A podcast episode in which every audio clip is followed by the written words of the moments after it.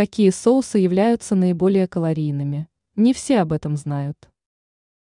Соус представляет собой элегантную добавку к основному блюду или салату, которая помогает еде стать настоящим кулинарным шедевром. Порой соусы получаются настолько удачными, что могут собой затмить даже основное блюдо.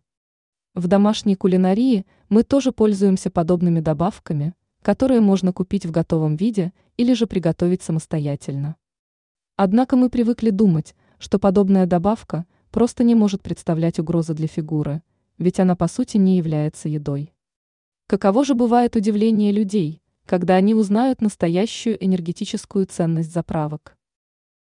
Какие соусы считаются наиболее калорийными? Растительное масло.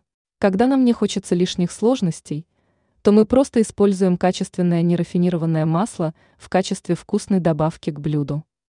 Важно помнить о том, что на 100 граммов продукта приходится более 800 килокалорий. Поэтому добавлять масло нужно крайне аккуратно. Зеленое масло. Эту эффектную добавку к блюдам готовят как в ресторанах, так и дома.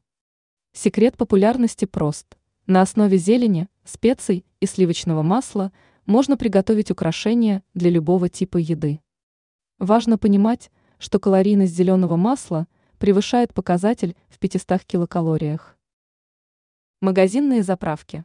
Стоит знать о том, что салатная заправка из магазина чаще всего может похвастаться показателем в 400 килокалориях на 100 граммов. Это весьма высокий уровень энергетической ценности.